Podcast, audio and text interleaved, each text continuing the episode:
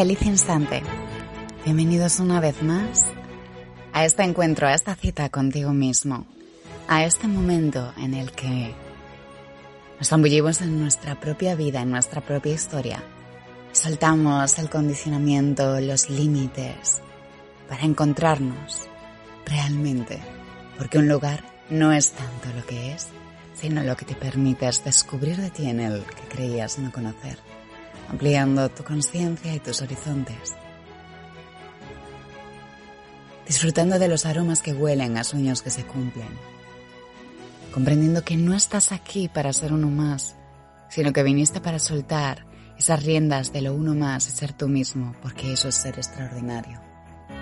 Y comprender que el aparente futuro no es tal, sino es solo la oportunidad de que a la hora sea tu punto de apoyo para desatar todas las historias y aventuras que te mereces vivir en este viaje que es la vida, porque tu mente y tu corazón jamás estarán confinados.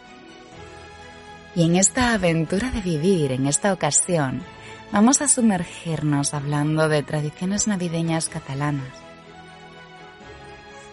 Este podcast supone la segunda parte en correspondencia a la Fira de Santa Lucia o Feria de Santa Lucía, esa tradición, esa feria del Belén más antigua del mundo, de la que hablábamos el otro día en Crowley Travels, para poner un poco de color a estas fechas en cada uno de nuestros dos tipos de historias, las de Barcelona y Cataluña y las del mundo en general.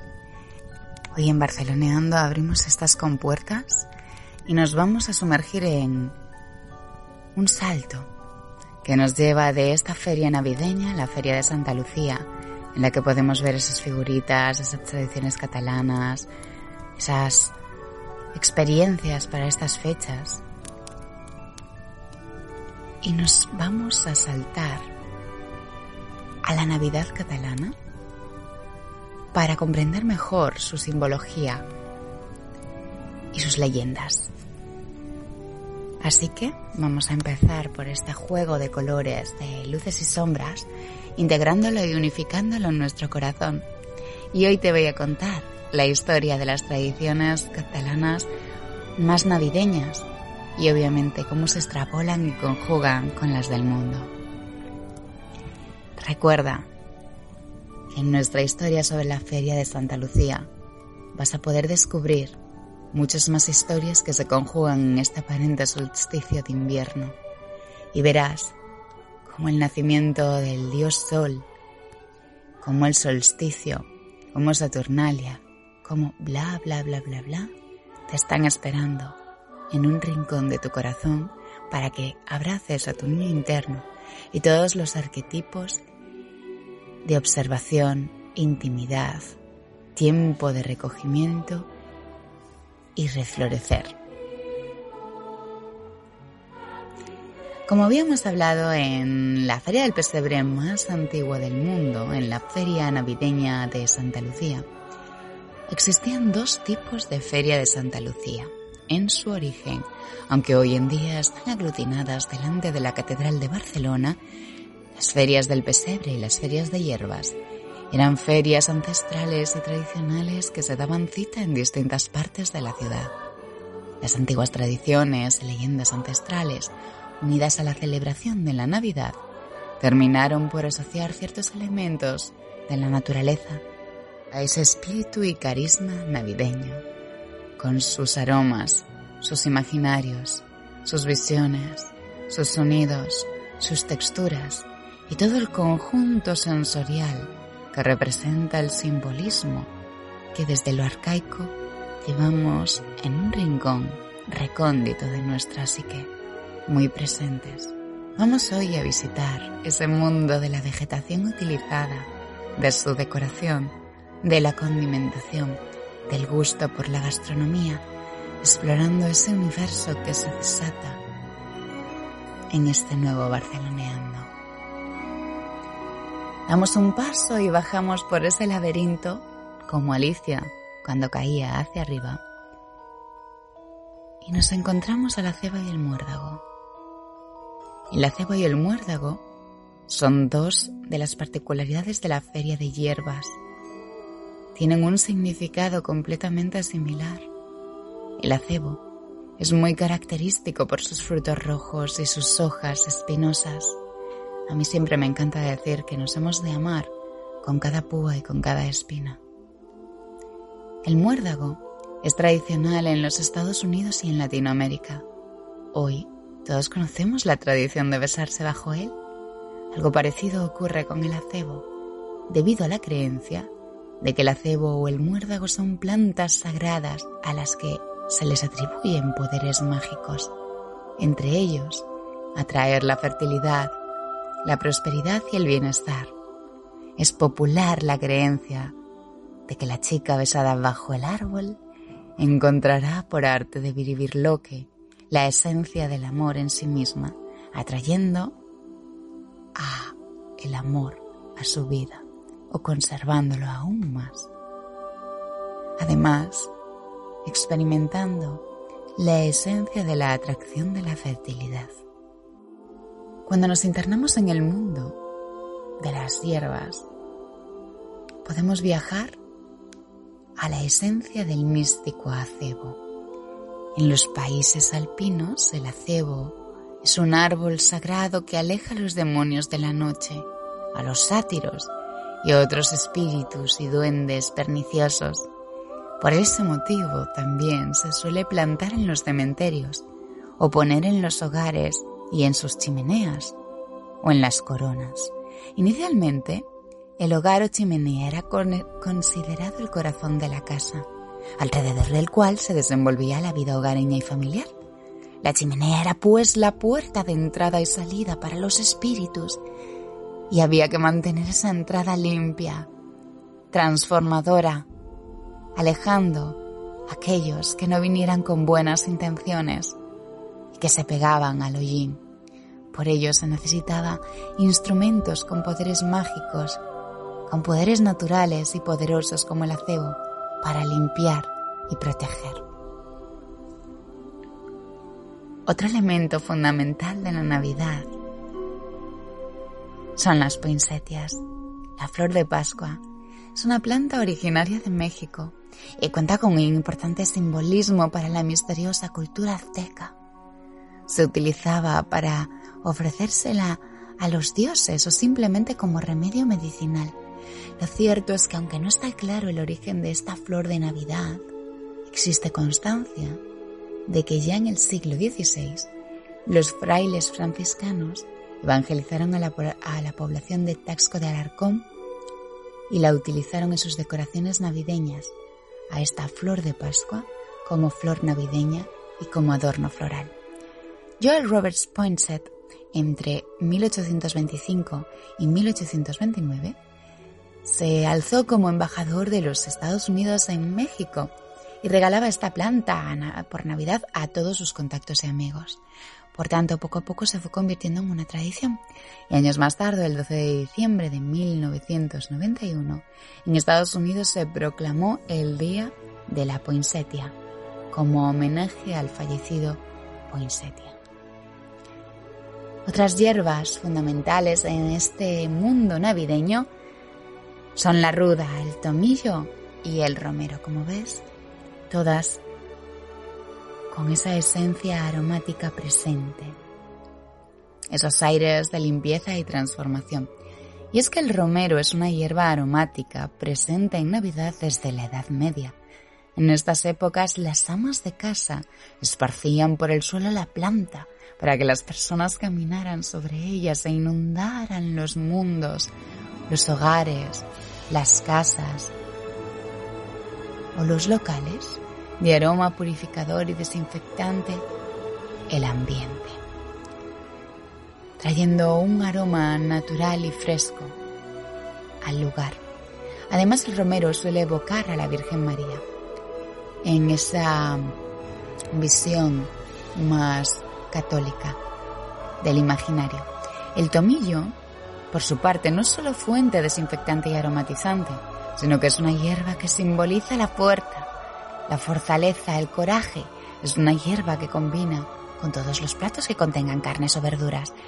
Algo tan importante en Navidad, especialmente si se acompaña con hojas de laurel y perejil, platos típicos de la gastronomía navideña.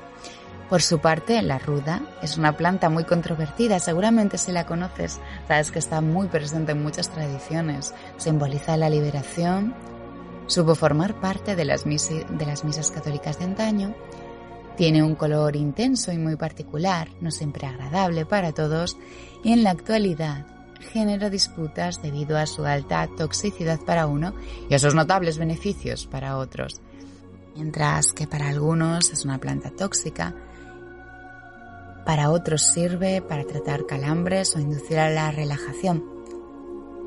En lo particular, si me preguntas, yo no la utilizaría como hierba navideña ya que tiene un intenso aroma que a mí no me agrada tanto como los anteriores. Pero obviamente eso está en tu imaginario, en tus detalles, en tus matices, en tu esquema mental. Así que con el olfato abierto y desprogramado, Ríndete a esa fiesta de los aromas elige los que más comulguen contigo mismo. La lavanda y la hierba de Santa María son otros de los grandes protagonistas y desde luego grandes favoritos para mí. La lavanda sí que es un tipo de hierba aromática que me encanta tanto por su coloración como por su simbología y aroma sutil. Induce a la relajación, a la serenidad y a la calma además de sus notables propiedades, está fuertemente vinculada con la Navidad al simbolizar la pureza. Ese fuerte vínculo con la Navidad simbolizando la pureza hace o proviene de pensar que era la hierba que utilizó la Virgen María para lavar y lavar y lavar y lavar la vestimenta del niñito Jesús. También encontramos la hierba de Santa María, otra hierba muy asociada a la Virgen según las mismas leyendas, utilizada como bálsamo, curativa para distintas heridas y muy útil para aliviar las molestias de quemaduras solares y mosquitos. En este mundo de imaginario sensorial se nos presenta una especial como pocas, y es la canela. La canela no puede faltar. Es otra de esas especias navideñas, una de las hierbas más populares, entre comillas, hierbas o troncos, durante las navidades gracias a su fuerte aroma y particular sabor. Nos rememora la calidez, la época festiva, el ir hacia el calor del interior, ese sol interno, con sus notables propiedades, su aroma relajante, tomado con el té, la canela y el, limón, es un antibiótico natural y antioxidante muy apto para estas fechas, además de proporcionar buenas digestiones tan eh, relevantes para estas fechas de comidas copiosas. Además de tener un sabor y un aroma muy especial, ayuda a controlar el nivel de insulina en sangre. Se dice que ralentiza las enfermedades neurodegenerativas como el Alzheimer y el Parkinson y protege las neuronas, también ayudando a las cardiopatías, como decíamos, a los eh, achaques digestivos y a todos los temas del azúcar en sangre.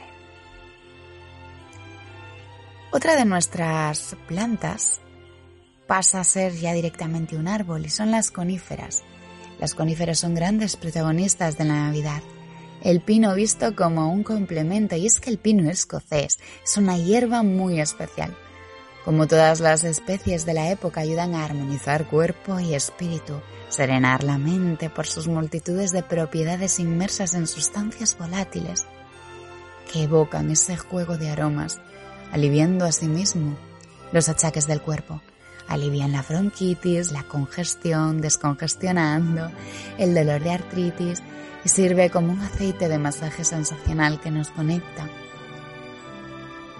Disfrutando de sus altas cantidades de vitamina C, utilizándose como diurético, aliviando la carga de riñones y vejiga, y disfrutando de su pureza, de su limpieza, de su color, de su textura, de la desinfección que proporciona y la armonía, como notas imprescindibles de esta Navidad. Con todos estos juegos sensoriales, de aroma, tacto, visual, todos estos juegos de sensaciones, de disfrute, de deleite, presentes en todas estas hierbas aromáticas, pero también amplificadoras de todo el espectro de sensaciones que nos llevan al aquí el aroma, eh, hace, ponemos de manifiesto el simbolismo, el ritual, la increíble atención e intención que tienen estas fiestas con tanto arraigo. Todo detalle está perfecta y estratégicamente conectado para meterse en cualquier mecanismo de los arquetipos de la psique y hacer florecer lo que resuena con nuestro corazón y pudiera estar enquistado. Esa es la diferencia entre hacer las cosas porque sí, ponerles sentido. El ritualismo, el hacer por hacer, no tiene ninguna carga emocional para la psique. Sin embargo, cuando se pone atención en lo que uno hace, en esa conciencia presente, todas esas semillas archivadas en nuestro arquetipo, en nuestra psique, en nuestra arqueología psicoemocional, se despliegan, desatando mensajes inmundos que te harán florecer. Florecerás a tu manera, de tu modo único y especial, porque eres una pieza de puzzle en el engranaje de la vida que no tiene palangón. Eres único dentro de esa unidad, dentro de esa diversidad. Y un puzzle sin una pieza es un puzzle incompleto. El pino, el abeto, la pinacia o el árbol en sí. En la Feria de Santa Lucía, esta feria del pesebre más grande del mundo de la que hablábamos en nuestro anterior capítulo de Kralitar Abels que te invito a ver, es muy común encontrar los abetos, los árboles de Navidad o ese adorno navideño decorativo tan típico en las fiestas. Normalmente suele ser una conífera de hoja perenne que simboliza la eternidad. Su historia data de los primeros cristianos que llegaron al norte de Europa encontrando a sus habitantes, celebrando el nacimiento del dios Sol y la fertilidad. La celebración se realizaba adornando un árbol perenne en esa fecha próxima a la Navidad cristiana. Se dice que San Bonifacio, evangelizador de Alemania, tomó un hacha y cortó el árbol consagrado a Thor, y en su lugar plantó un pino y el pino, por ser perenne, simbolizaba el amor, el amor de la deidad, el amor de Dios, según San Bonifacio, y fue adornado con manzanas y velas, y las manzanas simbolizaban allí el pecado original y las tentaciones, mientras que las velas representaban la luz de Jesús. Conforme pasó el tiempo, las manzanas y las velas se transformaron en esferas, luces y adornos, Posteriormente se agregó la tradición de poner regalos enviados por San Nicolás, también conocido por Santa Claus o Papá Noel, o también por los Reyes Magos, dependiendo de las costumbres, y poniendo un ángel o una estrella en su cúspide, según el arquetipo y el imaginario deseado. Y es que simboliza en realidad la eternidad, nuestro espíritu esencial y puro, eterno, más allá de convicciones y conviccionamientos o índoles religiosas. Y todas las aventuras que tenemos que pasar entre ilusiones, tiras y aflojas, hasta que encontramos nuestro verdadero renacimiento, nuestra verdadera natividad en nuestro corazón, al sol de ese candor, de nuestra luz interna. Y a partir de ahí, como eh, dice la tradición, encontramos la luz en nosotros y la ponemos bien alto para que ilumine el mundo. Y ahora sí vamos a sumergirnos con otras tradiciones catalanas, como el pesebre y la decoración. Y es que en Cataluña hay un amor por el pesebre y por el mundo de este costumbrismo, de este pesebre, que hay en pocos lugares, la verdad. La decoración del pesebre es algo muy común, pero en Cataluña es auténtica devoción. Su decoración por medio de musgos, corchos, edificios y figuras es un importante punto a tener en cuenta en lo que a Navidad catalana se refiere.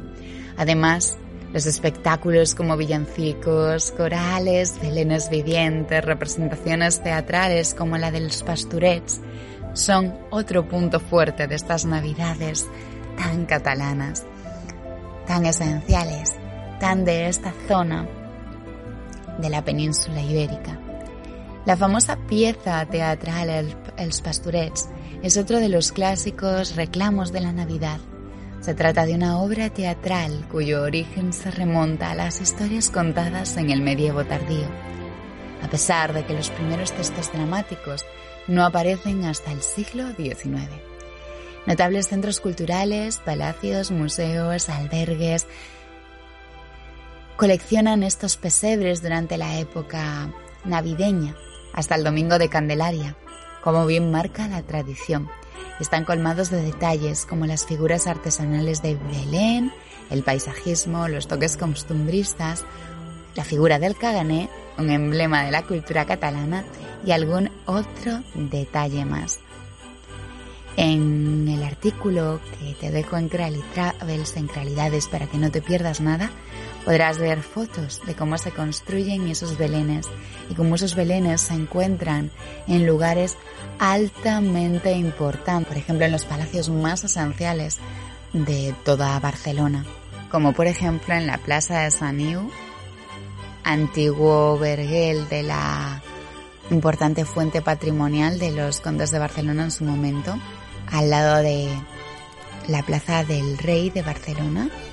Hemos hablado de ella aquí en Barceloneando en la presentación de determinados cafés ocultos y terrazas como el Café de Estiu en la Fundación Frederic Marés. También en el Palacio Mercader podrás ver otra exposición de pesebres o por supuesto en el claustro de la Catedral de Barcelona. Nos vamos con otra figura muy querida en estas tradiciones y es el cagané. El cagané o cagón para otras localidades de Europa, porque todo esto se repite en los distintos imaginarios europeos. Es una figura que parece provenir del imaginario de la comunidad valenciana y Cataluña, o Cataluña y la comunidad valenciana. También es frecuente en otros puntos de Italia, España y Portugal. Esta figurita se suele colocar detrás de un arbusto o tras algún elemento decorativo y se trata de algún adorno con cierto tono escatológico, porque está edificando. Su origen data al parecer de finales del siglo XVII, principios del XVIII, del barroco, un movimiento cultural caracterizado por un realismo exagerado. En aquella época el cagané no solo se limitaba al Belén, sino que también aparecía representado en los azulejos. Contando historias, se popularizó en el siglo XIX. Tradicionalmente era un campesino, aunque hoy en día podemos encontrar figuras de deportistas, políticos, figuras de dibujos animados o de cualquier persona del mundo hecha cagané, especialmente famosos. Esa figurita está plenamente aceptada por la Iglesia. Su simbología se relaciona con la alegría, la alegoría de la abundancia, la fertilidad, la prosperidad, el toque risueño, la buena suerte para el año siguiente. Y va mucho más allá de las travesuras que nos hacen empezar el año con buen humor. Además de la figura del cagané, como figura del imaginario navideño catalán, también tenemos el tío de Nadal, el tío de Nadal es un elemento de la mitología catalano-aragonesa. Está especialmente enraizado en toda Cataluña y Andorra. Se trata de un tronco con una barretina que se tapa con una mantita y se alimenta durante todo el adviento. Es común dejarle comida todas las noches, en especial dulces y frutitas. Las mandarinas son uno de sus manjares favoritos. Posteriormente se tapa muy calentito con su mantita para guarecerlo y cuidarlo, evitando por supuesto que pase frío. El tío de Nadal pasa a ser uno de los más amados de la familia por esas fechas. Y al llegar la Nochebuena, los niños se reúnen en torno a él y golpean al pobre tío de Nadal con bastones y con escobas para que Él haga su función después de estar bien mantenido durante todo el adviento. El proceso transcurre mientras que le cantan, con el fin de que defeque regalos y dulces debajo de la mantita. A pesar de que hoy es un elemento muy risueño y sus orígenes rurales estaban relacionados con el solsticio de invierno, el tronco tradicionalmente no defecaba regalos. Eran solo chucherías, barquillos o turrones. En la tradición rural y precristiana el tronco ardía en el hogar y servía, se venía a casa para dar calor y luz durante los meses de invierno. Era, era concebido entonces como un tributo a los antepasados. Al llegar el día de Navidad, el tronco era quemado y las cenizas eran esparcidas por el campo como purificación y para traer la abundancia en las tierras. Hoy en día es una fiesta familiar con regalos de Navidad. La parte gastronómica, por supuesto, no podía faltar en estas tradiciones. Y tenemos el turrón de Argamunt. Cataluña es otro de los lugares en los que el turrón, igual que el chocolate, forma parte de la alta gastronomía navideña, especialmente los de Argamunt. Se trata de una deliciosa masa de miel, azúcar, clara de huevo y almendras enteras. Alicante, Valencia y Lleida son las principales comunidades productoras de turrón del país. Esa tradición no se ha quedado solo ahí, sino que ha llegado a otros puntos del mundo. En concreto, en mi caso, ocurre todos los veranos. Unos amigos sardos siempre traen su turrón familiar a la casa de verano de Galicia, donde veranean, que está justo al lado de esa en la que yo veraneo, mi casa natal. Y se trata de una especialidad de turrón elaborada por una de las principales familias artesanas de turrón italiano. Lo curioso de esta historia no tiene nada que ver con lo delicioso que está ese turrón, ese manjar realizado con productos especialmente sardos, sino con la procedencia de esta familia. La historia de este turrón es francamente especial. Se trata de un turrón elaborado con los ingredientes específicos de 1700 que se han mantenido intactos en la historia. Esta receta de turrón fue llevada a Italia por una familia catalana que se trasladó a Cerdeña en el siglo XVIII. Por lo tanto, yo que he podido probar el turrón de Argamunt, el turrón de Alicante, que me encanta, y el turrón de Sardeña, puedo afirmarte que la receta tradicional o esa receta de esa familia tiene un toque especial y más sutil se come de, otras maneras que nosotros comemos el turrón. Se puede comer eh, puesto en el congelador para que no se derrita porque es un turrón mucho más suave, incluso el duro. O lo podemos comer como una especie de caramelito, derritiendo las mieles que pegan las almendras. Como dice la gran Antonieta que me trae el turrón, tú puedes comerlo crocante o suave. Seguimos con estas tradiciones gastronómicas y nos vamos a las tradiciones de la sopa de galets, carne a la olla o escudella. La comida tradicional del día de Navidad, 25 de diciembre, empieza por el típico plato de escudella catalana y carne de olla. Se caracteriza por los galets, que son un tipo de pasta en forma de caracol. La pilota es una bola de carne picada especiada que se reparte entre los comensales. Se trata de un plato de sopa documentado el más antiguo de Europa y existía ya en el siglo XIV. Se remonta a las familias campesinas que cocinaban los restos de los cultivos y alimentos en la despensa para hacer un plato elaborado. Esta especialidad se reserva para fechas muy muy muy especiales y por supuesto para Navidad.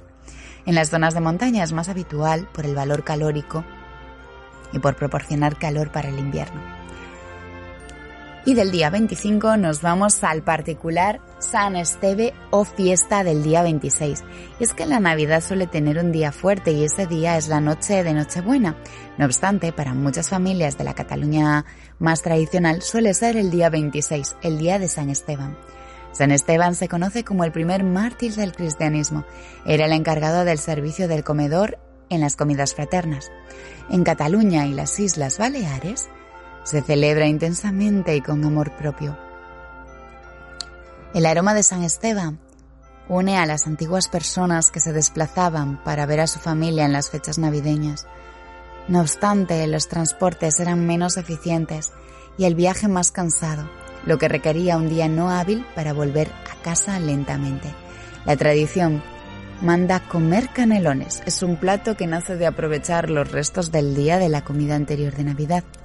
Actualmente no se realiza de restos de comida, por lo que hace ese día aún más laborioso, aún más amoroso, porque son las personas que dedican ese momento a crear la carne, su troceado, su procesado y todo el tejemaneje de elaboración de los canelones, un trabajo extra del día 26 de cocina. Como comentábamos, se cocina primero la carne, se desmenuza y se trata de un plato originariamente italiano que a lo largo del tiempo se ha arraigado fuertemente en la cocina catalana. Entre esos tres días de comilonas y dulces, la fiesta, por supuesto, está servida. Y ya damos las últimas pinceladas gastronómicas con las neulas que se consumen durante todo el año, pero sobre todo en las fiestas de Navidad. Una comida catalana crujiente, dulce, el barquillo de toda la vida. Elaborado de manera tradicional, recubierto, relleno con diversos chocolates, incluso rellenos de turrón.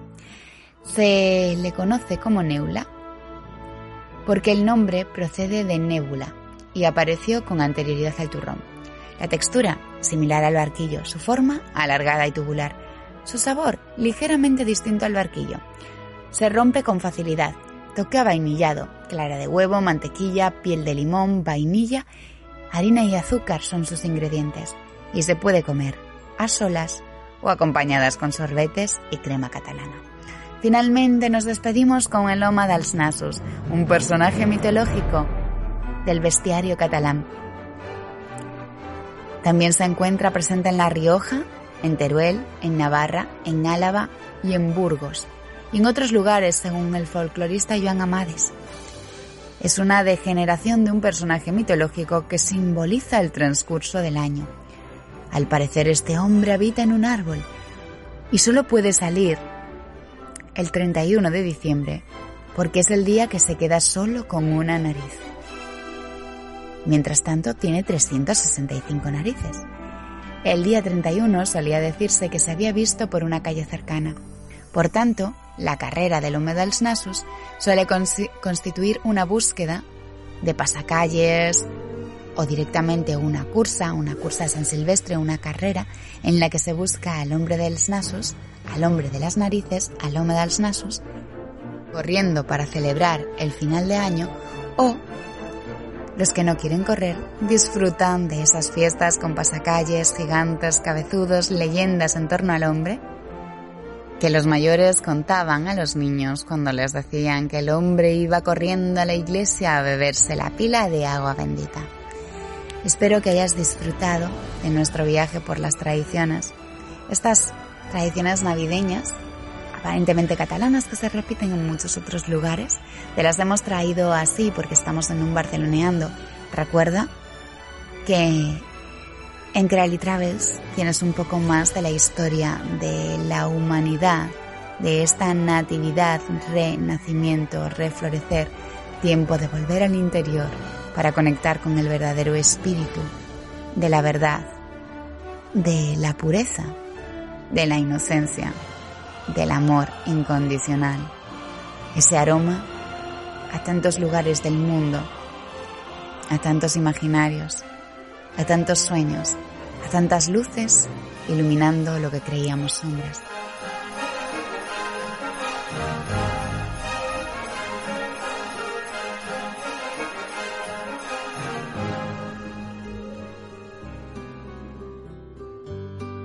Recuerda que un lugar no es tanto lo que es, sino lo que te permites descubrir en él. Gracias por estar un día más en Barceloneando. Let it be Christmas everywhere. In the hearts of all people, both near and afar. Christmas everywhere.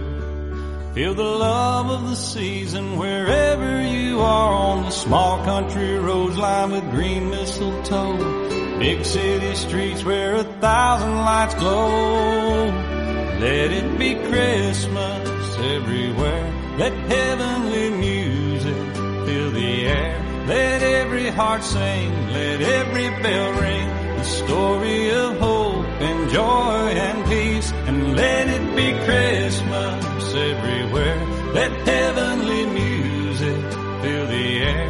Let anger and fear and hate disappear. Let there be love that lasts through the year. And let it be Christmas, Christmas everywhere.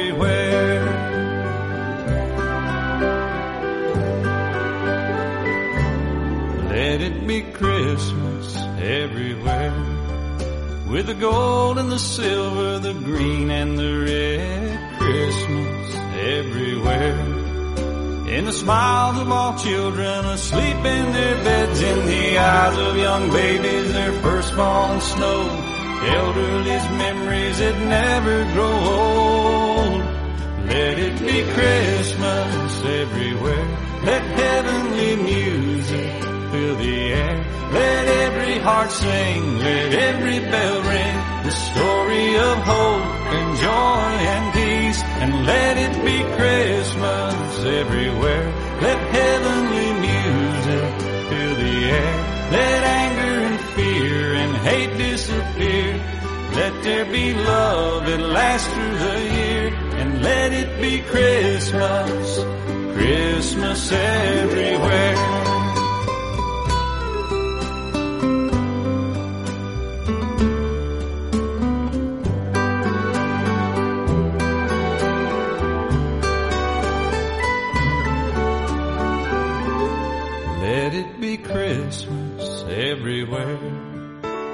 Songs that we sing and the gifts that we bring, Christmas everywhere.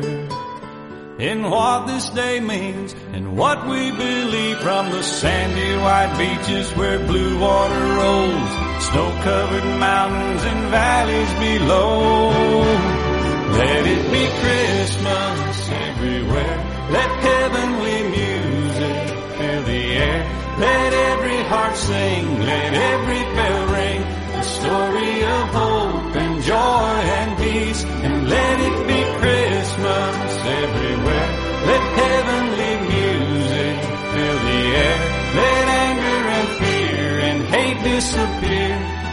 there be love and last through the year. And let it be Christmas, Christmas everywhere, Christmas everywhere, Christmas everywhere.